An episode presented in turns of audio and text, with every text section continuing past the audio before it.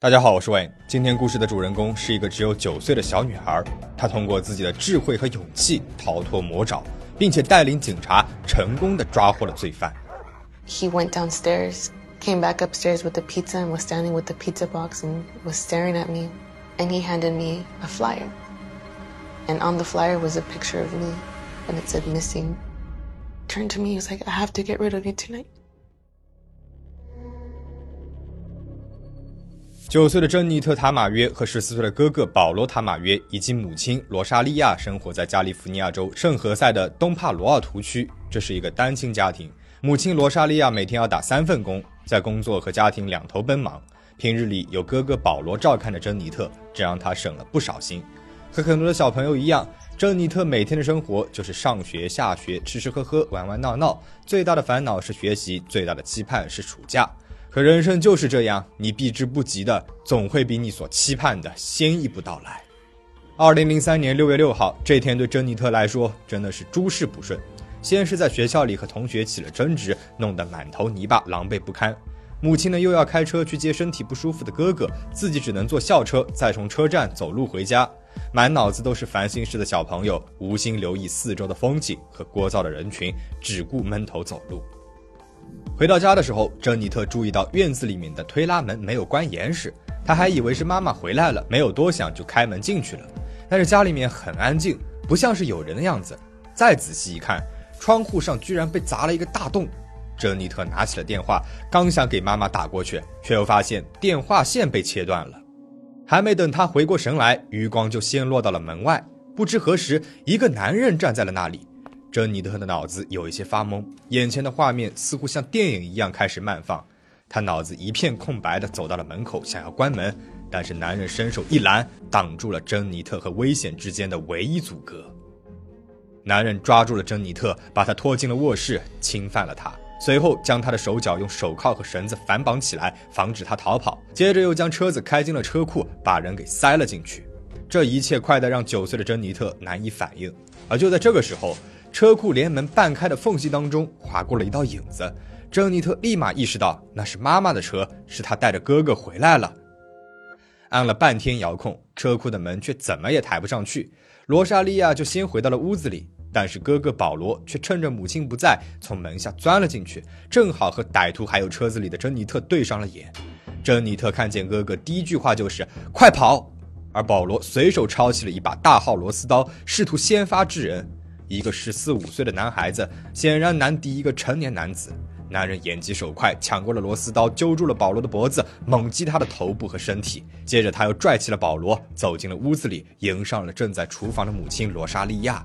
保罗趁机抽出了一个平底锅，想要反击，但是男人再次夺走了他手里的武器，将母子两人打得满脸是血，无法反击。势必，歹徒回到了车库。珍妮特看着他，绝望地问了一句：“你杀了他们吗？”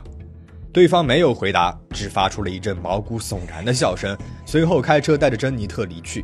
而保罗用尽力气从地上爬了起来，跑到了街道上求救。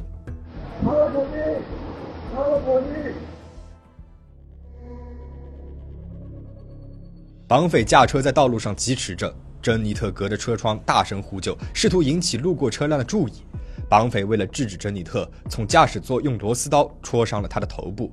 看着眼前不断滴落的鲜血，车窗外疾驰而过的车辆和树木，再想想母亲和哥哥可能已经被害，珍妮特不再反抗，绝望地抽泣着。家中接到了报案的警方已经赶到了现场，他们本以为这只是一起劫车事件，可是看到房子里满地的血迹和一片狼藉，才意识到事情的严重性。罗莎莉亚和保罗的头部和脸上有多处撕裂伤，急需前往医院救治。圣何塞警察局的劳伦斯·瑞安和海瑟·兰道尔接受了此案。他们发现不远处一户人家的屋檐下正好有一个监控摄像头，也正好在案发的时候记录下来了部分画面。可以看到，下午两点四十分，一辆汽车开进了社区；三点十分，珍妮特放学回家。期间的半个小时内，嫌犯破坏了屋子里的电话线和窗户，然后回到了车子里。待珍妮特进入门后，嫌犯又下了车走进了院子袭击了珍妮特然后把车子给停进了车库。三点四十三分驶过一辆黑车里面正是罗莎莉亚和保罗。五分钟之后房子里面传来了罗莎莉亚和保罗的呼救声。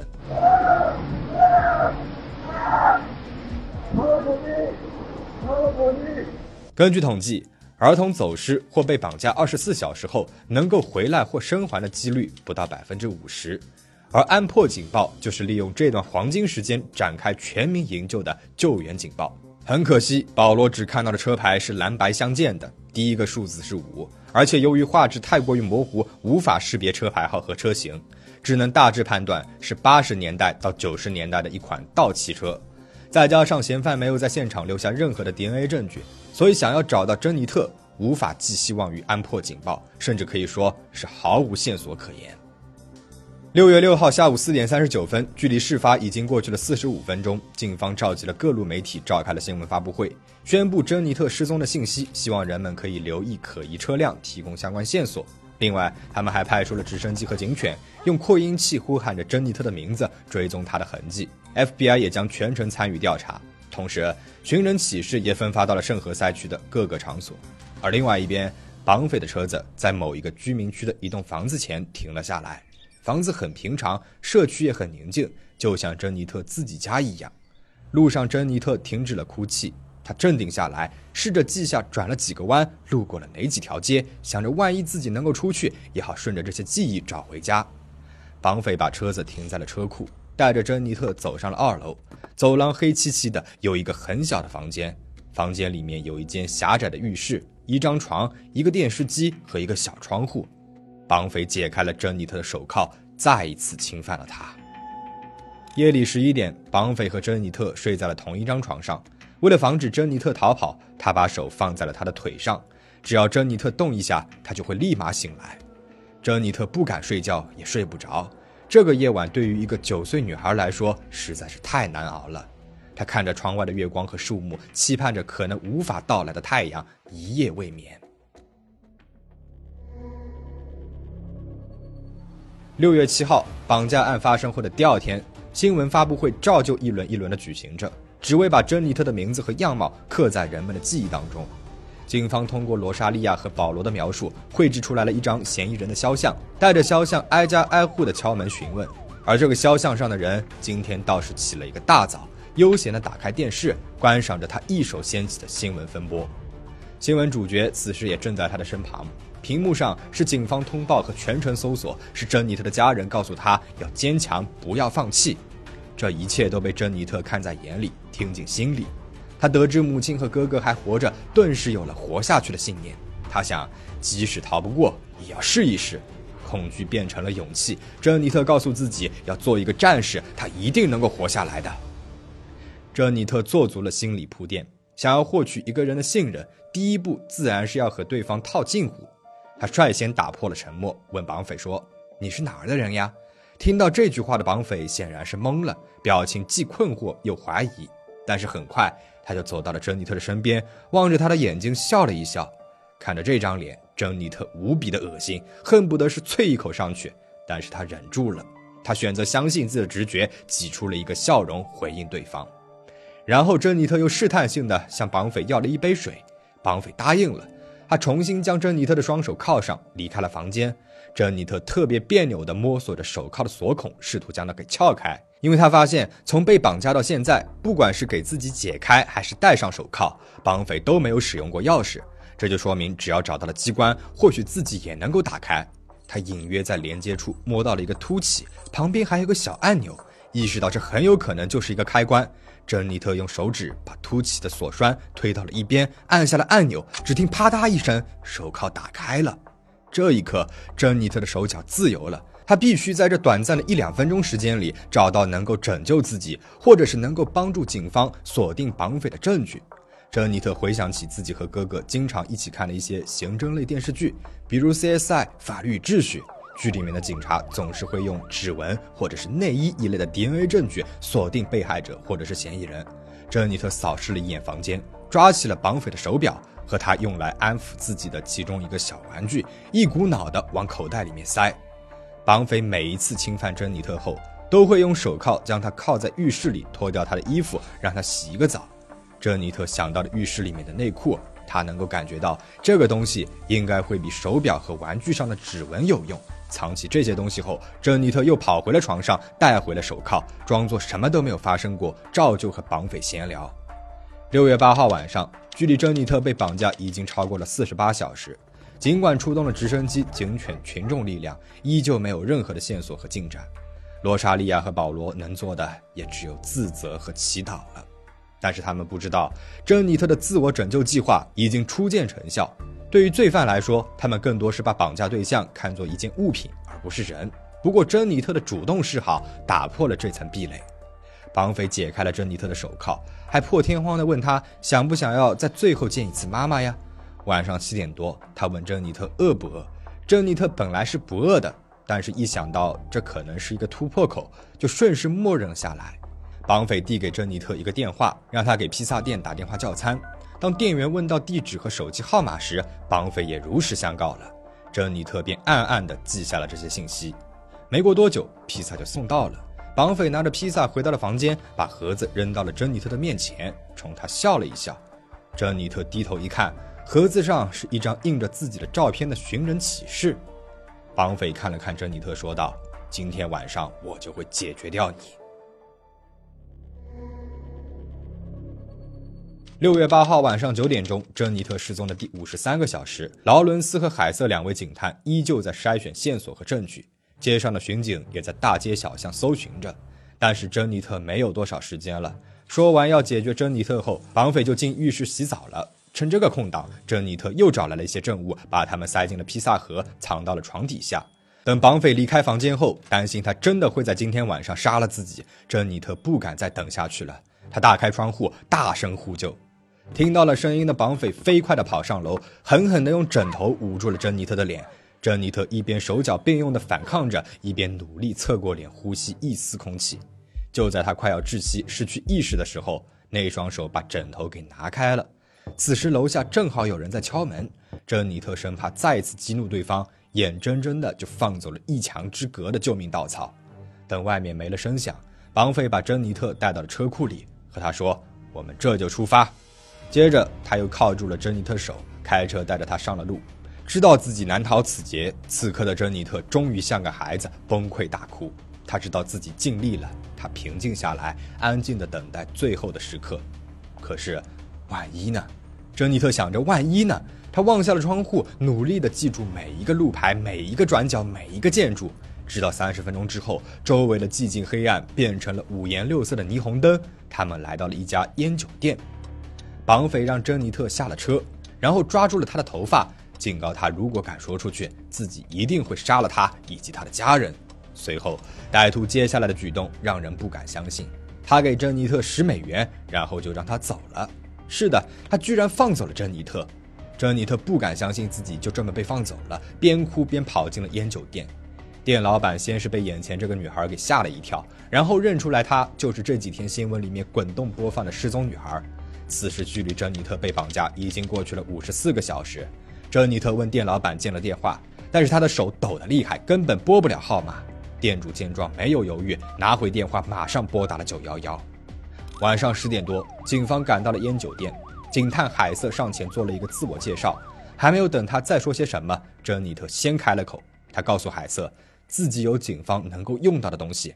他掏出了口袋里面的内裤、劫匪的手表和其他的小物件，然后向海瑟要了纸笔，画出了他记得的所有信息：房子、门牌号、电话号码等等。劳伦斯和海瑟简直不敢相信眼前的一幕。更不敢相信，眼前这个女孩只有九岁。海瑟问珍妮特还能不能够找到这栋房子，珍妮特告诉他可以，并且提出自己要坐上警车，带着他们一起去。另外一队人呢，则通过海瑟提供的电话号码，给圣何塞的披萨店一个一个打电话询问，最终找到了那家披萨店，确认了绑匪的地址和号码。与此同时，珍妮特已经带着海瑟找到了那条熟悉的街道、熟悉的社区。I felt brave. I think that's why I stood up in the back of the car and started yelling and saying, That's it. 特警小队赶到了绑匪的房屋外，得益于珍妮特提供的大致平面图，警队没有用多大的力气就将其包围。此时，绑匪正躲在阁楼里，不仅拒捕试图逃跑，还口出狂言，用暴力威胁警方。特警队放出了警犬，绑匪的手臂被多处咬伤，屈服在了利齿下。而房间里那个装满了证据的披萨盒也早已恭候多时。随后，珍妮特被警方送去了医院，与母亲和哥哥团聚。通过指纹对比，警方查明绑匪的名字叫大卫·蒙蒂尔·克鲁兹，二十四岁，是一个墨西哥非法移民，曾经多次因为汽车盗窃和暴力事件被捕。被捕之后，克鲁兹一直面无表情，不肯透露任何信息。律师出示了克鲁兹的智力水平为弱智，因儿时遭受虐待，患有 PTSD 和精神错乱的检测报告，试图以此作为犯案理由。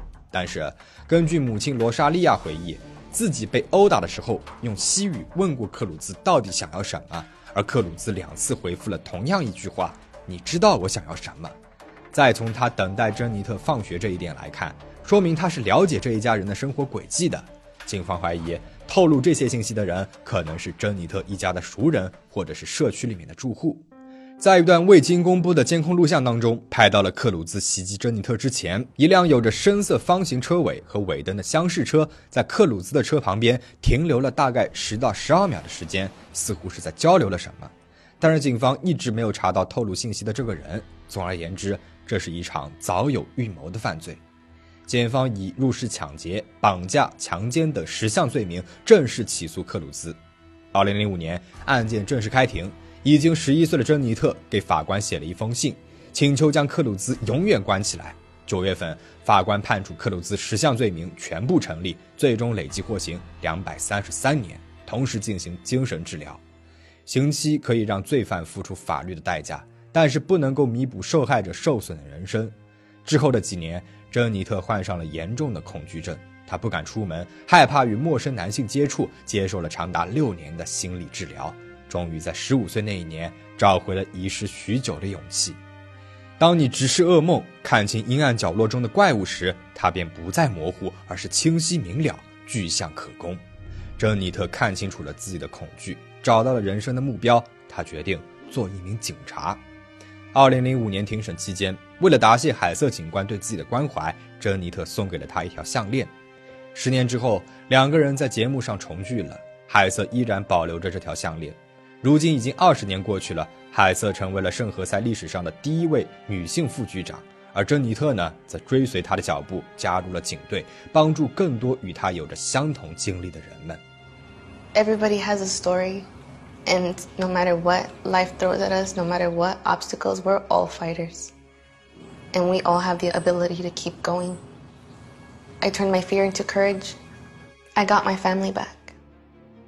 啊，今天的故事到这边呢就结束了。最后，希望大家保持警惕，保持安全。我们下期再见。